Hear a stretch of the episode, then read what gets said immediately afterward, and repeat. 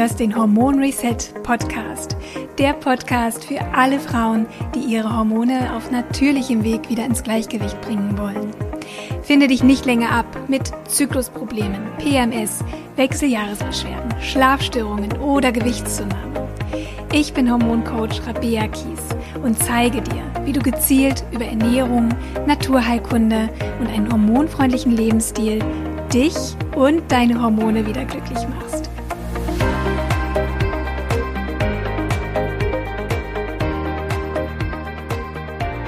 Herzlich willkommen, liebe Britta. Ich freue mich sehr, dass du zu Gast bist im Hormon Reset Podcast. Ja, hallo, schön, dass ich heute da sein darf. Liebe Britta, ähm, du hast für uns ein ganz besonderes Thema mitgebracht. Wir wollen heute nicht über die Frauen, Mütter oder Großmütter oder Tanten sprechen, sondern wir wollen tatsächlich über unsere Kinder sprechen, über die jungen Mädchen auf ihrer Reise von der ersten Periode bis hin möglicherweise zum ersten Freund. Mal sehen, ob wir so viel Zeit haben heute hier im Podcast. Ähm, und bevor wir gleich starten mit dem Thema, würde ich mich wahnsinnig freuen, wenn du uns vielleicht einfach mal deine Geschichte erzählst. Kurz vorweg, du bist Co-Gründerin und Geschäftsführerin von Vulvani. Das ist eine digitale Bildungsplattform rund um Menstruation und Zyklus, wo ihr ja ganz viel Aufklärung auch betreibt und natürlich auch tolle Online-Kurse anbietet, um all das Wissen rund um Zyklus und Menstruation in die Welt zu bringen. Aber jetzt erzähl mir doch mal, wie bist du eigentlich genau dazu gekommen, dass du Vulvani gegründet hast? Ja, das ist wahrscheinlich eine längere Geschichte. Ich hole mal ganz kurz aus. Ich habe mit 13 das erste Mal meine Periode bekommen. Wahrscheinlich wie viele, nicht ein besonders schöner Tag. Ich war überfordert, überrumpelt davon, habe dann einfach die nächsten 10, 15 Jahre Tampons benutzt, mich nicht weiter mit dem Thema beschäftigt und habe dann aber mit Mitte 20, als mir eine gute Freundin von Free Bleeding erzählt habe, das erste Mal realisiert, ich bereise die Welt, bin studiert, interessiere mich für Themen wie Nachhaltigkeit, Politik, Feminismus, aber mit dem eigenen Körper hatte ich mich zu dem Zeitpunkt gar nicht so bewusst auseinandergesetzt. Und als ich dann von Free Bleeding, der bewussten Auseinandersetzung mit Menstruation gehört habe, ist bei mir, ja, wurden sozusagen meine Augen geöffnet und ich habe mich einfach ganz viel mit Themen rund um Menstruation, natürliche Verhütung, Zyklusgesundheit auseinandergesetzt und habe gemerkt, nicht nur ich habe große Bildungs- und Wissenslücken, sondern ganz viele Menschen in meinem sozialen Umfeld auch. Und da war dann der Wunsch geboren, mich viel damit auseinanderzusetzen, mein Wissen, was ich mir auf persönlicher Ebene angeeignet hatte, weiterzugeben. Und dann haben mein Partner und Co-Founder Jamin und ich Vulvania als Herzensprojekt gestartet, erstmal nur ein Online-Magazin, aber dann war schnell klar, wir müssen mehr machen und haben dann letztes Jahr offiziell Vulvani gegründet und unsere ersten Online-Kurse gelauncht.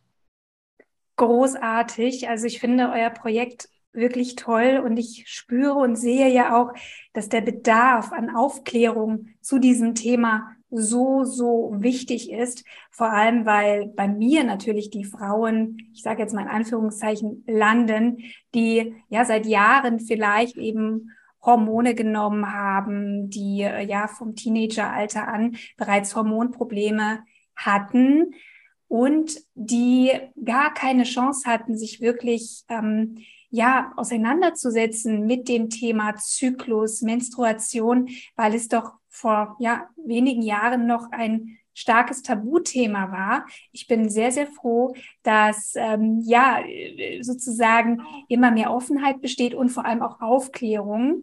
Und da leistet ihr natürlich auch einen Riesenbeitrag. Und ich möchte heute mit dir vor allem einmal über das Thema erste Periode sprechen, ähm, weil ich tatsächlich immer wieder auch Nachrichten bekomme von Frauen, ich habe es schon gesagt, Mütter, Tanten, Omas, die sich ja sehr stark auch mit dem Thema auseinandersetzen und die sich wünschen, dass ihre Töchter, ihre Enkel einfach einen, einen sehr viel offeneren und besseren Umgang mit dem Thema Zyklus, Periode haben, aber natürlich auch ähm, sich sehr viel besser auskennen, ähm, was ihre Hormonlage betrifft. Und das hängt ja alles sehr, sehr stark zusammen. Mm, du hattest ja auch diesen Impuls, gerade auch für junge Mädchen, ähm, einen Kurs zu gestalten. Was war deine Intention? Ja, wir haben die ersten Online-Kurse hatten wir halt für Erwachsene und dann haben wir aber immer wieder das Feedback aus der Community bekommen. Habt ihr nicht auch was, was ich mit meinen Töchtern, mit meinen Kindern machen, gerade gerade auch von alleinstehenden Vätern, die gesagt haben, puh, das ganze Thema überfordert mich. Könnt, könnt ihr mir Tipps geben, was soll ich meinen Kindern mit auf den Weg geben? Und dann war für uns schnell klar, wir wollen das Wissen, was wir für Erwachsene schon aufbereitet haben, einfach nochmal für eine andere Zielgruppe greifbar machen, damit dann die nächste Generation nicht mit den gleichen Stigmen, mit den gleichen Gefühlen von Hilflosigkeit, Überforderung aufwachsen muss. Und wir sagen immer, wir wollen die nächste Generation fit machen für ein schönes Leben mit der Menstruation. Also weg von Scham hin zu einem guten Körpergefühl durch Aufklärung und vor allem durch eine positive Aufklärung. Ja. Wann sollte man denn mit der Aufklärung starten? Ich würde sagen, so früh wie möglich, damit es hoffentlich einfach ein ganz natürlicher, nachhaltiger Prozess ist und nicht ein großes Gespräch irgendwann stattfinden muss, sondern wirklich schon von Anfang an offen über das Thema sprechen. Es beginnt ja schon damit, einfach Körperteile beim richtigen Namen zu benennen. Ich glaube, das können wir am besten von Anfang an machen, so wie der Arm auch immer Arm heißt und auch keine äh, ja, Verniedlichung braucht, glaube ich, ist es auch wichtig, auch Begriffe wie Vulva den Kindern von Anfang an mit auf den Weg zu gehen und ihnen dadurch auch zu symbolisieren. Es ist ganz normal, darüber zu sprechen. Es ist ein weiteres Körperteil.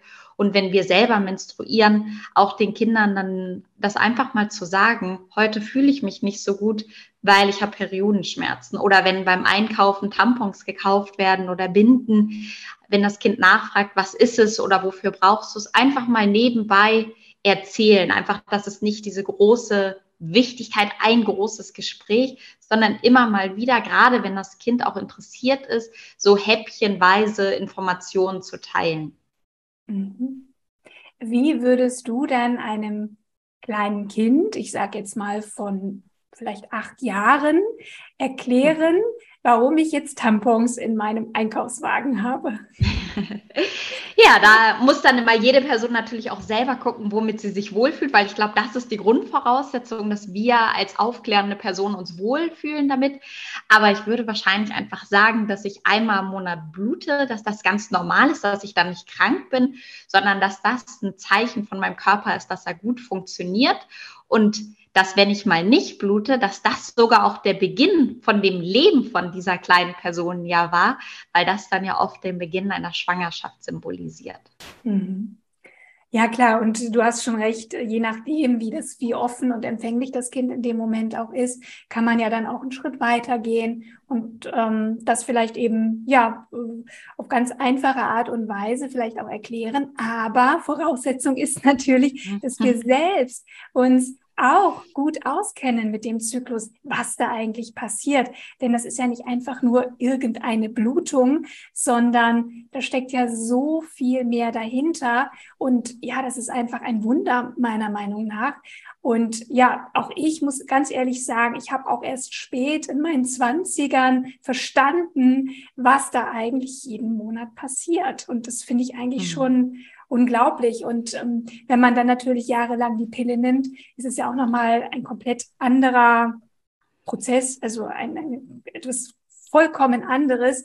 Das heißt, die Pillenblutung hat ja überhaupt nichts zu tun mit der natürlichen Blutung im Zyklus. Ähm, genau, also deswegen, es geht gar nicht nur darum, dass die Kinder lernen, was bedeutet eigentlich Zyklus, ähm, sondern auch wir als Eltern sollten uns damit auseinandersetzen. Und ich finde es schön, ich habe es vorhin gar nicht erwähnt, dass du tatsächlich auch die alleinstehenden, ähm, alleinerziehenden Männer erwähnt hast, weil ganz genau, das ist ja noch mal mehr auch eine Herausforderung vielleicht auch für den Mann, ähm, seine Tochter an dieses Thema heranzuführen.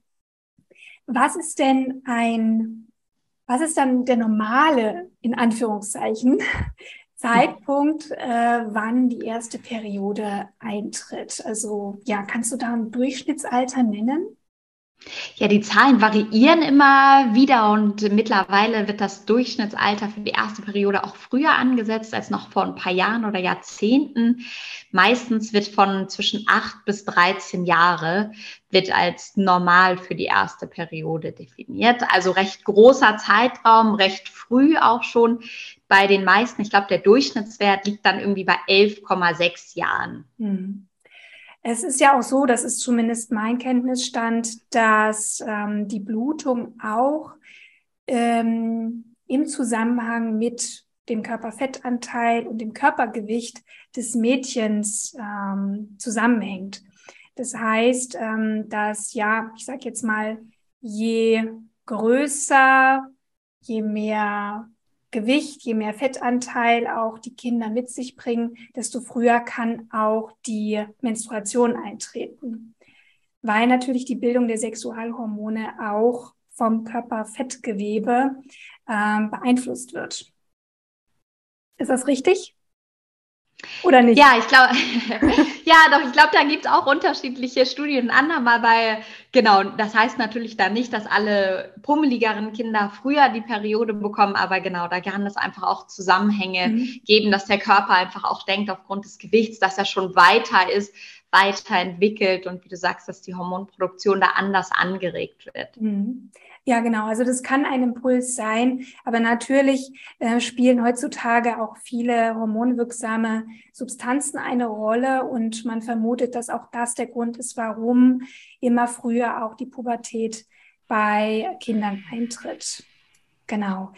Ähm, wenn jetzt ähm, ja es, es soweit ist, dass die erste Periode sich zeigt, ist es natürlich im Idealfall so, dass das Mädchen schon weiß, aha, alles klar, ich weiß, was los ist. Ähm, aber sollte ich möglicherweise den Zeitpunkt verpasst haben, äh, weil ich vielleicht auch jetzt erst diesen schönen Podcast höre, ähm, wie kann ich dann im ersten Moment, also wenn, wenn meine Tochter zu mir kommt und sagt, Mama, ich habe da was in, in meiner Unterhose, was ist das? Wie, wie kann ich da reagieren, idealerweise? Ja idealerweise empathisch und mit Freude, also nicht irgendwelche negativen Gefühle aufkommen lassen, sondern sagen, schön, das ist gut, dass du blutest, komm mal her, was brauchst du? Und dann mit dem Kind, äh, wenn Periodenprodukte in der Wohnung schon vorhanden sind, dann einfach mal die Produktpalette präsentieren, zeigen, ihr Tipps geben, wie sie verschiedene Periodenprodukte ausprobieren kann und so ein bisschen halt, ich glaube, das Wichtigste ist, sie zu empowern und zu sagen, das ist ganz normal, das ist Teil deiner Entwicklung, das ist Teil der Pubertät. Jetzt machen wir uns eine schöne Zeit. Ich gebe dir ein paar Tipps. Vielleicht mache ich dir einen schönen Kräutertee oder gib eine Wärmflasche. Oft wissen wir auch, was unsere Kinder gerne mögen. Manchmal gucken sie gerne einen Film. Also versuchen auch dann so einen schönen, entspannenden Rahmen für das Kind zu schaffen, damit sie nicht überfordert ist und sofort mit dem Alltag weitermachen muss, sondern vielleicht auch so einen Moment des Ankommens mit der Menstruation zu schaffen. Und genau, im Idealfall aber nach gucken, möchte das Kind drüber reden? Wenn ja, dann noch weitere Informationen an die Hand geben und sonst vielleicht das Kind auch erstmal kurz mit dieser ganzen, mit dem ganzen Neuen, mit der Emotionalität auch erstmal selber das so ein bisschen zu verarbeiten und dann zum späteren Zeitpunkt vielleicht lieber nochmal das Gespräch zu suchen, um wirklich zu erklären, warum blutest du, was passiert, was erwartet dich und einfach so ein bisschen auf das Kind eingehen. Ist sie gerade offen für ein Gespräch oder braucht sie einfach nur Notfalltipps und Tricks, Produkte, um die Situation schnellstmöglich zu managen? Mhm. Welche Produkte würdest du dann empfehlen, jungen Mädchen? Ähm, ja, da gibt es ja eine breite Palette und sie wird immer größer, zu meiner Freude. Ähm, ja, vielleicht kannst du einfach mal tatsächlich auch ein paar Produkte vorstellen, weil ich glaube, die ein oder andere Zuhörerin hat vielleicht mit dem ein oder anderen Produkt mhm. ähm, noch, noch keine Erfahrung und vor allem, das ist natürlich, hm, ja, sprechen wir drüber, vielleicht reißen wir es an, du hast vorhin das Free Bleeding erwähnt. Ähm, ja, magst du uns da einfach mal so ein bisschen in dieses Thema holen? Ja, gerne. Wahrscheinlich sind die einfachsten Periodenprodukte gerade für den Anfang, wenn die Kinder zum ersten Mal die Periode bekommen, entweder Periodenunterwäsche oder Binden. Binden kennen wahrscheinlich alle, gibt es äh, herkömmlich im Supermarkt. Da gibt es meistens zwei Varianten, entweder die, die einmal benutzt werden kann oder auch eine Stoffalternative, die dann einfach ausgewaschen wird. Und Periodenunterwäsche ist im Endeffekt wie eine nachhaltige Binde, nur dass die Binde direkt schon in der Unterwäsche eingenäht ist.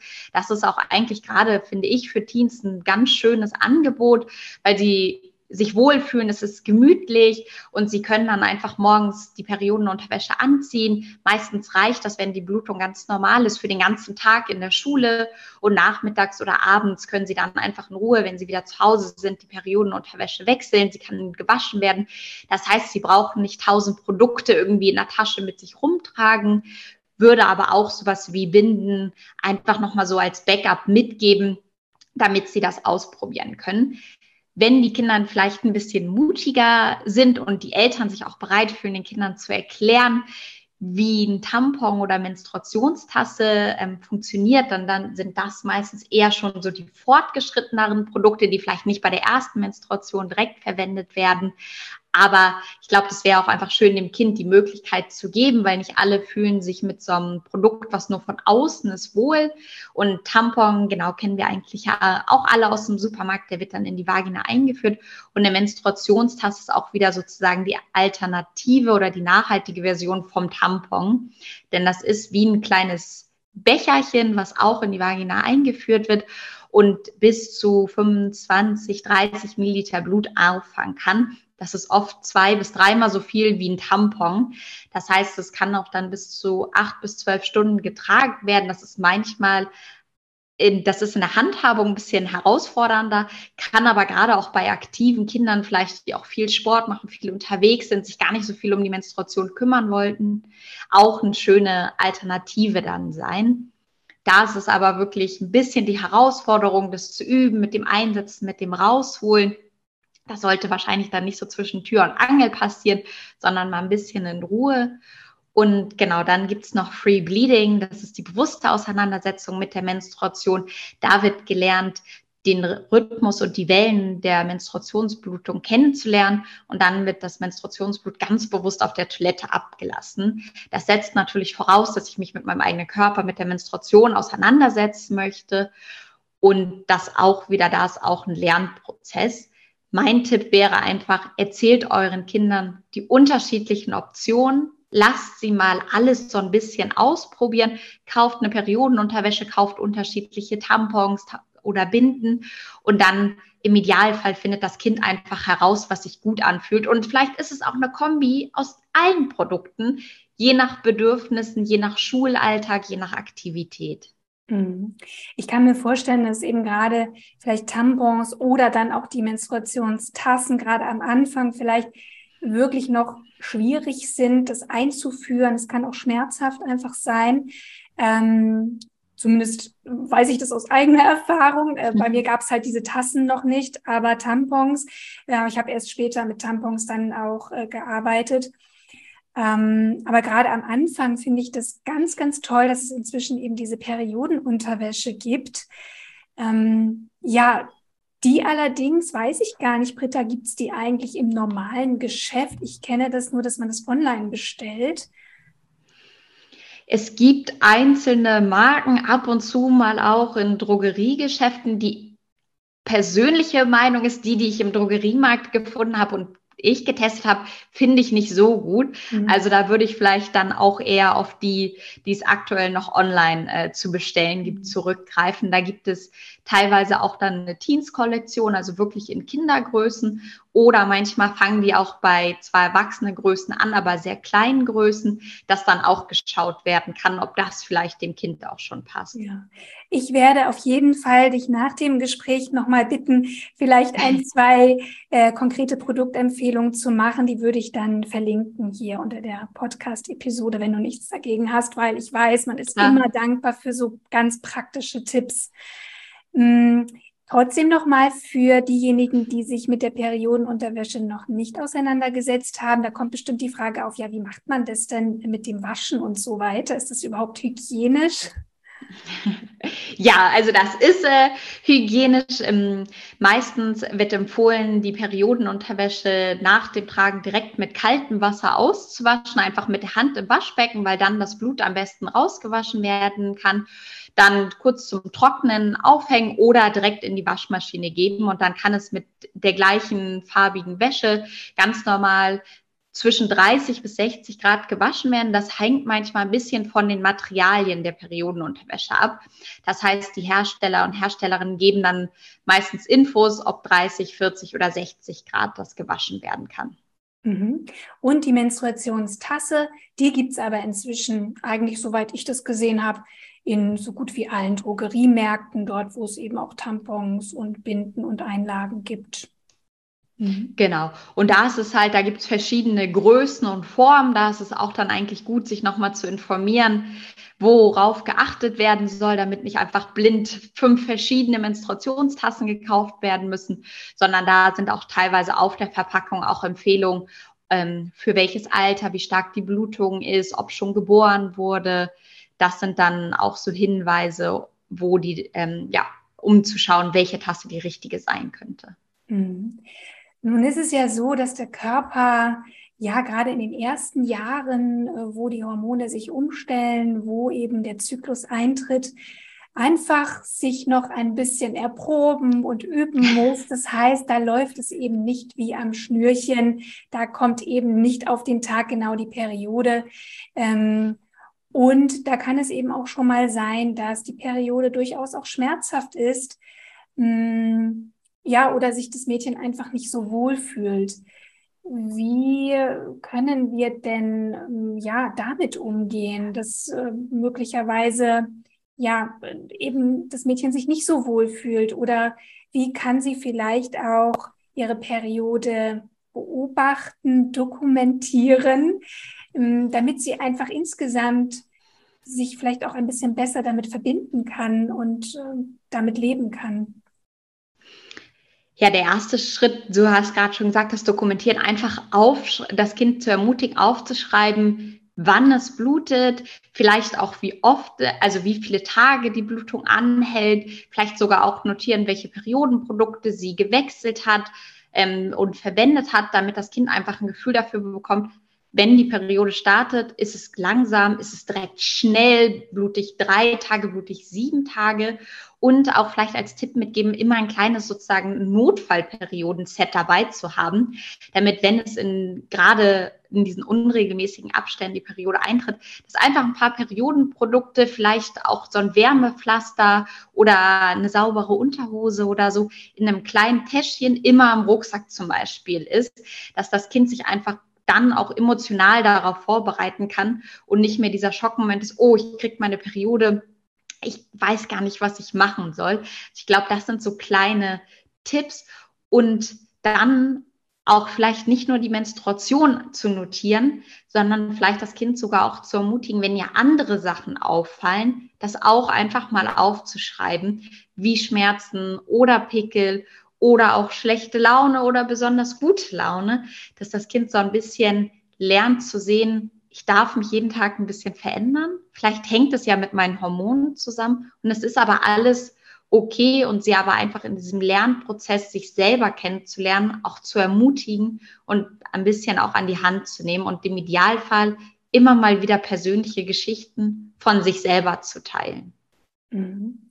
Nun ist es natürlich auch so, dass wenn ich leider Gottes Schmerzen habe während der Periode, dass es dann manchmal gar nicht so einfach ist, ein positives Verhältnis zu diesem Ereignis zu entwickeln. Ähm, ja, ich meine, wir erinnern uns alle zurück, ähm, dass es wirklich durchaus schmerzhaft sein kann, wenn die Periode kommt, dass man vielleicht eben auch sich einfach überhaupt nicht wohlfühlt wie kann es mir trotzdem gelingen, meinem Kind zu vermitteln, ja, eben ein positives Verhältnis zu diesem Thema zu entwickeln, obwohl es doch eigentlich Hand aufs Herz lästig ist, ähm, ja, vielleicht schmerzhaft, unangenehm, nicht so komfortabel. Ich muss es ja einfach mal so benennen, weil das ist ja das Gefühl, was viele haben.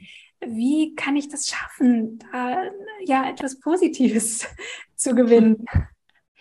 Ja, im ersten Schritt einfach all diese Empfindungen, diese negativen Gefühle auch einfach ernst zu nehmen und das Kind das auch zuzulassen. Also dann auch zu sagen, ja, du darfst dich schlecht fühlen oder ja, du darfst das Ätzen finden und dem einfach Raum geben und dann auch die Schmerzen, wenn es Schmerzen hat, auch wirklich ernst zu nehmen, aber dann auch gleichzeitig zu gucken, was ist denn die Ursache und verschiedene Möglichkeiten anzubieten, wie eine Wärmflasche, wie Tee, wie Ruhe, wie Magnesium. Es gibt ja unterschiedliche Sachen, die manchmal schon großen ähm, ja, Unterschied machen können in der Schmerzreduzierung. Also da wirklich mit dem Kind reingehen und so aktiv nach Lösungen dann auch zu dem Problem zu suchen und vielleicht auch einfach eine besondere Zeit daraus zu machen. Vielleicht darf das Kind an dem Tag auch mal nicht zur Schule gehen oder sich irgendwie was Schönes aussuchen, die Lieblingsschokolade oder dass sie einen kleinen Ausflug macht, falls sie es doch ganz gut geht oder dass sie vielleicht ihre Lieblingsserie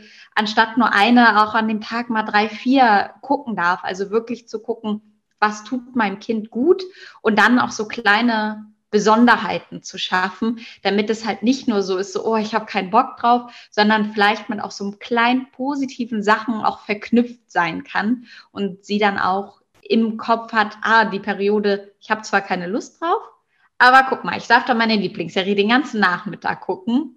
Und ich kann noch Kakao trinken. Mama kümmert sich um mich und umsorgt mich. Und das dann einfach dem Kind mitzugeben. Es ist okay, du darfst langsamer machen, du darfst Ruhe für dich beanspruchen. Und das, glaube ich, kann viel dabei helfen, das Framing rund um Menstruation zu verändern.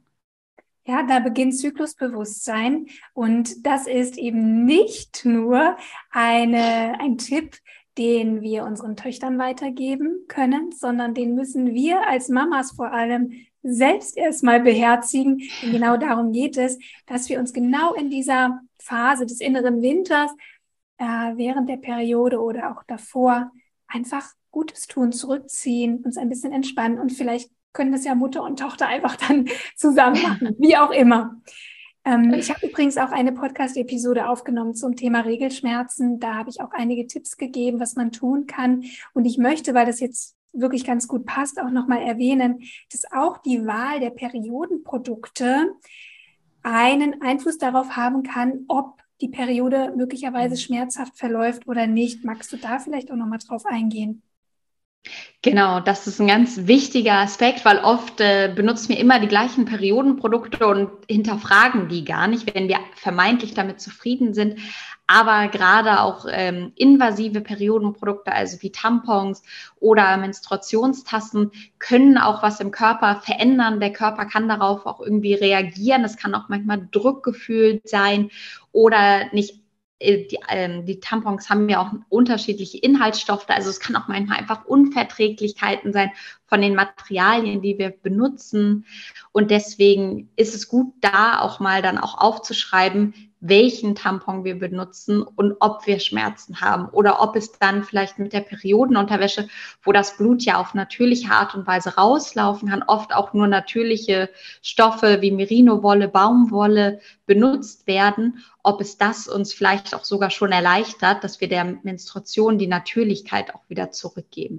Ich kann das nur bestätigen. Ich beobachte das an mir selber auch, ähm, dass mir Tampons zum Beispiel einfach gar nicht gut tun. Gerade so in den ersten zwei Tagen der Periode, ähm, ja, verkrampft sich sozusagen ähm, das eigentlich noch mehr, weil natürlich auch der Tampon vom Beckenboden gehalten werden muss.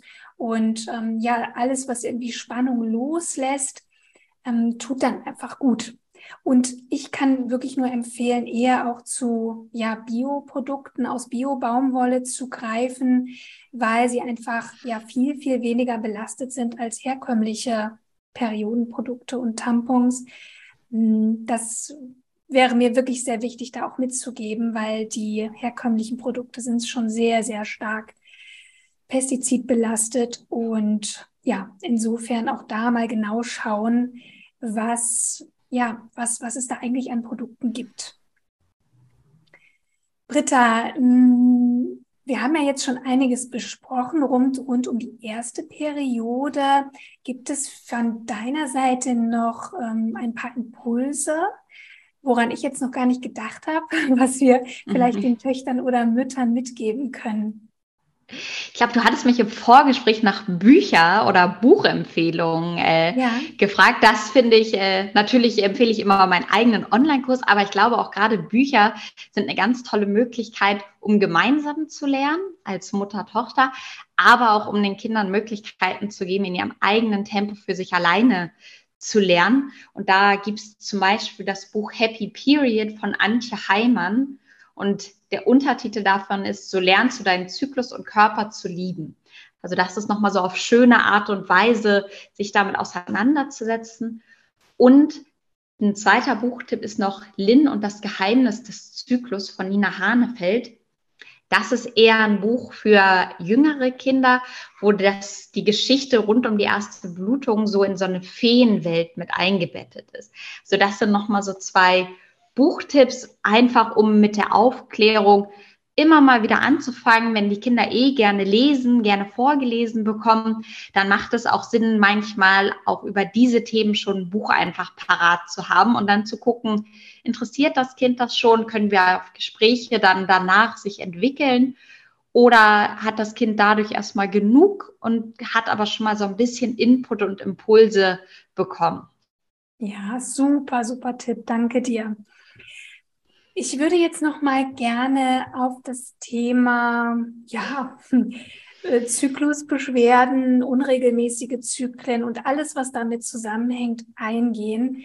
Denn leider Gottes nicht selten wird auch schon jungen Mädchen die Pille verschrieben aufgrund bestimmter Symptome, gar nicht unbedingt, weil sie weil sie verhüten wollen oder den ersten Freund haben, sondern tatsächlich, um in Anführungszeichen den Zyklus zu regulieren und bestimmte Symptome einfach zu unterdrücken, damit sie einfach nicht mehr da sind.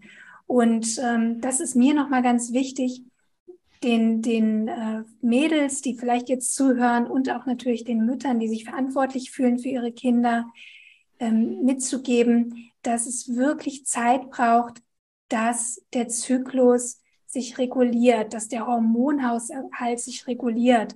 Es braucht wirklich sogar einige Jahre. Und hier zu früh einzugreifen mit synthetischen Hormonen, das ist wirklich, ähm, ja, also das, das ist, ist wirklich nicht nachhaltig eine Lösung, weil das Hormonsystem nicht die Chance bekommt, auszureifen und einfach gesund, gesund, ähm, gesund zu reifen. Genau. Und da, damit sind wir schon bei einem nächsten wichtigen Thema. Ich denke, das ist auch ähm, ja ein sehr, sehr wichtiges Thema, wo sich viele Sorgen machen. Jetzt ist es so, das Mädel ist ein bisschen älter geworden und hat irgendwann den ersten Freund. Und natürlich kommt dann das Thema Verhütung auf. Und es wird immer schnell auch behauptet, dass die Pille eigentlich so das sicherste und einfachste Verhütungsmittel ist. Aber wir beide haben ja durchaus unsere Bedenken, dass das unbedingt die beste Methode ist. Und schon gar nicht ist die einzige Methode. Und deswegen meine Frage an dich, Britta. Hm, ja, wie, wie siehst du das Thema Verhütung beim ersten Freund oder das muss ja nicht der erste Freund sein, sondern wenn einfach das Thema Geschlechtsverkehr aufkommt, Sexualität. Ja, wie, wie kann ich da meine Tochter unterstützen, weil niemand möchte sicherlich so jung schwanger werden. Ja, ich glaube, auch hier ist wieder das Wichtigste, frühzeitig mit der Aufklärung anzufangen, empathisch zu sein und dem Kind verschiedene Möglichkeiten vorzustellen. Genauso wie es mit der Periodenprodukten war. Einmal die Palette präsentieren und das Kind auch ausprobieren lassen. Und ich glaube, das ist auch bei der Verhütung eine ganz, ein ganz wichtiger Grundsatz. Nicht einfach sagen, für das Kind entscheiden, du musst so oder so verhüten, sondern wirklich ins Gespräch zu gehen, Vor- und Nachteile aufzeigen, sagen, ja, vielleicht nehmen viele von deinen Freundinnen die Pille, das sind die Risiken und Nebenwirkungen, das sind die Vorteile davon. Und dann aber auch zu sagen, es gibt aber auch ein Kondom, das ist ohne Hormone, es wird nur an dem Moment benutzt. Da auch nochmal zu sagen, wie es wirklich funktioniert, was darauf äh, beachtet werden muss. Und im Idealfall haben wir das Kind ja schon mit der ersten Periode auch rund um Zyklus aufgeklärt, dass das Kind auch dafür sensibilisiert ist oder in dem Fall jetzt ja wahrscheinlich schon Teenager, Jugendliche, dass wir einfach nicht jeden Tag im Zyklus schwanger werden können, dass das schon das Bewusstsein hat, was Fruchtbarkeit bedeutet, wann, das, äh, wann sie die eigenen fruchtbaren Tage hat, wann der Eisprung stattfindet.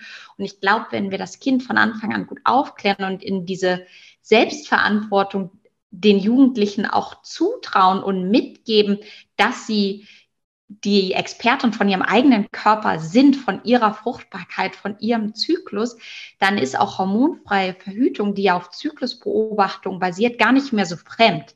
Weil wir haben ihn ja schon von Anfang an die Körpersignale wie Basaltemperatur, Zervixschleim beobachten, näher gebracht und ihnen erklärt, wie sie im Zusammenhang mit Eisprung und Fruchtbarkeit zusammenhängen. Und ich glaube, das ist wirklich einfach das Wichtigste, gut aufzuklären und selber das Gespräch, aber vielleicht auch mit einer Frauenärztin nochmal das Gespräch auch dem Kind äh, oder der Jugendlichen ermöglichen, damit sie vielleicht auch unterschiedliche Perspektiven kennenlernen.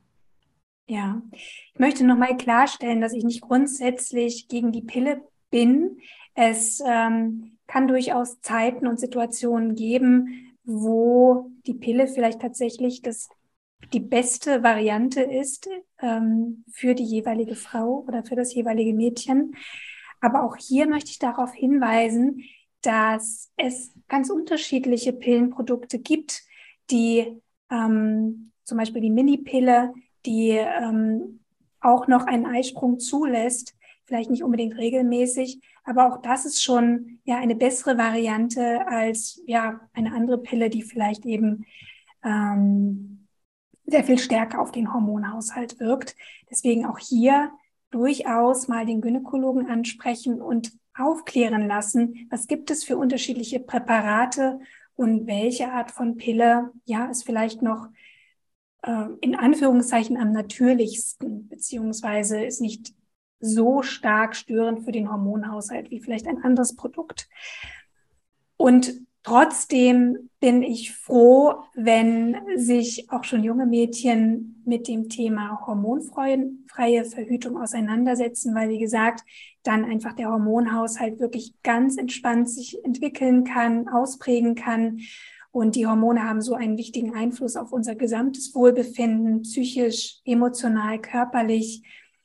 Ähm, ja, dass es einfach so wertvoll ist, auch ja, sich die Hormone zu erhalten und nicht eben künstlich mit Medikamenten zu unterdrücken. Das ist mir ein Herzensanliegen. Und du hast es schon erwähnt, ähm, Zyklusbeobachtung und damit hängt ja eben auch zusammen das Beobachten der Basaltemperatur. Du bist da eben ganz schnell drüber weggegangen. Ähm, ich habe auch schon einen Podcast gemacht zum Thema NFP mit Anne Schmuck, wo sie tatsächlich auch diese einzelnen Komponenten erklärt hat. Wir müssen da jetzt nicht in die Tiefe gehen. Es ist aber ein, ein, ein, ja, ein wichtiges Tool in der Zyklusbeobachtung. Und auch da kann man junge Mädchen schon einmal heranführen. Aber da wir jetzt beim Thema sind, kannst du vielleicht trotzdem noch mal kurz beschreiben, wie das genau aussieht mit der Messung der Basaltemperatur. Ja, gerne. Die Basaltemperatur, das ist die niedrigste Körpertemperatur. Das heißt, es ist ganz wichtig, dass wir die direkt morgens nach dem Aufwachen, noch bevor wir aufstehen, also direkt im Bett messen. Im Idealfall wird für drei Minuten gemessen und jeden Tag mehr oder weniger zur gleichen Zeit. Das heißt, dann jeden Tag haben wir diese Temperatur und kurz vor und rund um den Eisprung steigt die Temperatur dann halt leicht an und bleibt in der letzten Zyklusphase von Eisprung bis zur Menstruation auch erhöht. Das heißt, mit der Basaltemperatur kann der Eisprung nicht hervor, ähm, also nicht äh, vorzeitig bestimmt werden, aber rückwirkend kann er definiert werden und somit kann dann zwischen fruchtbaren und unfruchtbaren Tagen im Zyklus ähm, unterschieden werden. Und hinzu kommt dann auch noch die Beobachtung des Zervixschleim, oft auch einfach als blöder Ausfluss irgendwie bekannt bei manchen Menschen, weil der verändert sich auch im Laufe des Zyklus, abhängig davon, wie unsere Hormonlevel sind. Und das ist dann immer so diese doppelte Kontrolle aus Zervixschleimbeobachtung und Messen von der Basaltemperatur, wo dann ziemlich genau definiert werden kann, in welchem Zeitraum der Eisprung auch wirklich stattgefunden hat. Ja, gut, dass du es erwähnst, denn auch Zervixschleim zeichnet sich ja in der Unterhose ab, rund um den Eisprung und in der fruchtbaren Phase. Und auch hier kann wieder die Frage kommen, was ist denn das da eigentlich bei mir? Und ja, genau, das ist das Zeichen, dass ich in der fruchtbaren Phase bin. Und du hast es schon gesagt, wir können im Grunde nur an ganz wenigen Tagen im Monat schwanger werden. Ich glaube, es sind sechs, oder? Ja, genau. Es ist ein bisschen unterschiedlich, je nachdem, wie es äh, definiert wird. Die Spermien können ja bis zu fünf Tage im Körper überleben. Die Eizelle an sich wird gesagt, ist 24 bis 36 Stunden ähm, überhaupt befruchtungsfähig. Und dann wird natürlich, wenn wir diese Zyklusbeobachtung als Verhütung äh, anwenden wollen, auch immer noch ein paar sozusagen Puffertage mit eingerechnet, damit wir wirklich sicher gehen, dass wir das gut bestimmt haben. Und dann ist es bisschen unterschiedlich von Person zu Person, wie viele Tage dann im Zyklus wirklich als fruchtbar definiert werden. Aber genau, mehr als fünf, sechs Tage, selbst mit Spielraum sind es ja gar nicht. Und das wäre dann genau diese Zeit, wo dann auch mit Kondom verhütet werden kann. Und das heißt ja nicht, dass ich auf Geschlechtsverkehr verzichten muss, nur dann eben nimmt man eine Barrieremethode. Es gibt ja auch für, für Mädels eine Barrieremethode. Genau, das Diaphragma, darüber hatten wir ja noch gar nicht gesprochen. Das wird meistens von der Frauenärztin dann auch empfohlen und verschrieben. Und da ist es wichtig, dass es dann noch einmal angepasst wird, weil es eigentlich ähnlich wie eine Menstruationstasse wird es in den Körper eingeführt. Das heißt auch da wieder ein bisschen ein kleiner Lernprozess, ein bisschen Wissen muss auch mitgegeben werden, damit die Anwendung auch richtig ist. Aber das wird dann auch zum Sex getragen, ist eine Barrieremethode und ist dann auch eine schöne Alternative zu der Pille, weil es wirklich nur in dem Moment benutzt wird. Mhm. Nun machen sich natürlich ähm, Kinder wie auch Mütter Sorgen, ah, ja, dass es vielleicht eben ja im Eifer des Gefechts ähm, vielleicht einfach auch zu unsicher ist oder dass man Zweifel hat, dass gerade auch diese NFP-Methode von den Kindern nicht, ja, nicht hundertprozentig gut ausgeführt wird und einfach so ein bisschen Misstrauen besteht in die natürliche, hormonfreie Verhütung. Was wäre denn da dein Argument? Also ist da was dran? Kannst du das bestätigen? Mm, ja, also Gefühle oder Vorurteile, oder Vorurteile halten sich oft immer. Die Pille muss ja aber auch jeden Tag eigentlich regelmäßig zur gleichen Zeit eingenommen werden. Also wenn wir da dann halt die Basaltemperatur gegenhalten, ist es auch jeden Tag muss einmal dran gedacht werden. Das können wir zum Beispiel das Kind dazu ermutigen, einfach ein Handy einen Wecker einzustellen oder ist auch dann, dass die Basaltemperatur, dass das Thermometer direkt schon beim Bett liegt. Also, dass es so in so kleine Rituale ja direkt mit eingebunden wird. Und ich glaube, das Wichtigste ist wirklich, dass das mit den Kindern oder den Jugendlichen gut besprochen wird. Was traust du dir zu? Womit fühlst du dich wohl?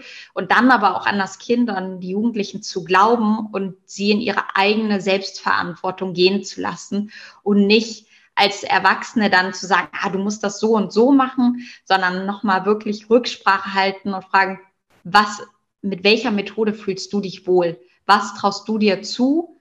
Und dann kann es ja auch eine Kombination sein. Zum Beispiel, wenn Zyklus beobachtet wird und noch Kondom oder Diaphragma benutzt wird, dass dann vielleicht auch mit dem, mit den Jugendlichen besprochen wird, an den Tagen, wo du besonders viel Zervixschleim hast, vielleicht ganz auf Sex verzichten, einfach um sicher zu gehen und da nochmal das zu erklären. Und dann kann, können die Paare ja trotzdem an 25 Tagen im Zyklus ihre Sexualität ausleben oder vielleicht auch nochmal zu erklären, dass es ja nicht nur den penetrativen Sex gibt, sondern noch ganz andere Formen von Nähe, Zärtlichkeit und Zuneigung wo halt nicht immer dann eine Verhütungsmethode ähm, gebraucht wird.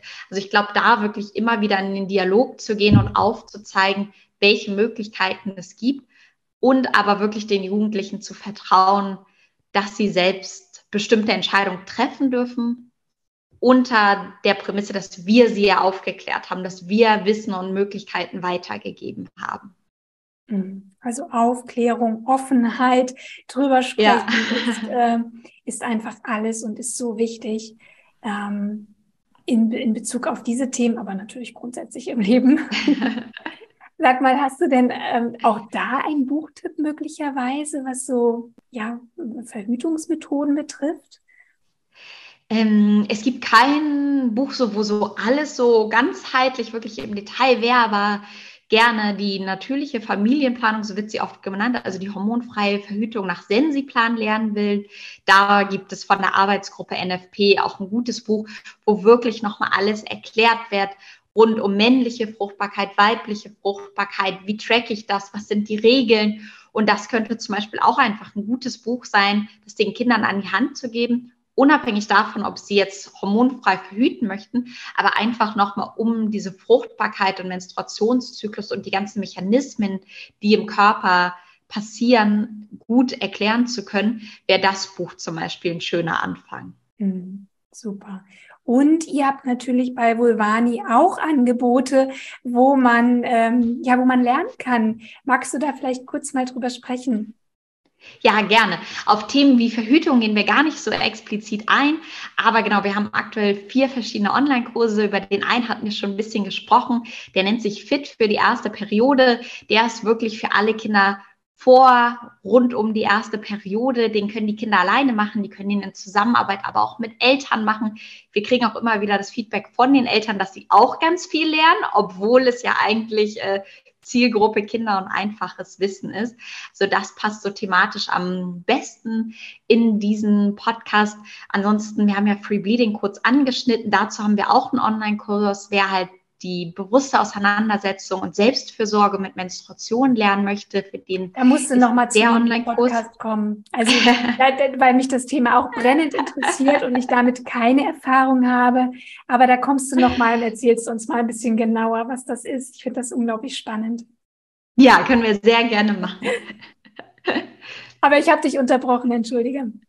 Achso, ja, genau. Und der dritte Online-Kurs, den wir haben, da geht es um Zyklusbeobachtung, Zyklusbewusstsein, weniger für Verhütung, sondern wirklich für mehr Wohlbefinden im eigenen Körper, vielleicht auch für mehr Produktivität, einfach die Auseinandersetzung mit sich selbst, mit Bezug auf Zyklus.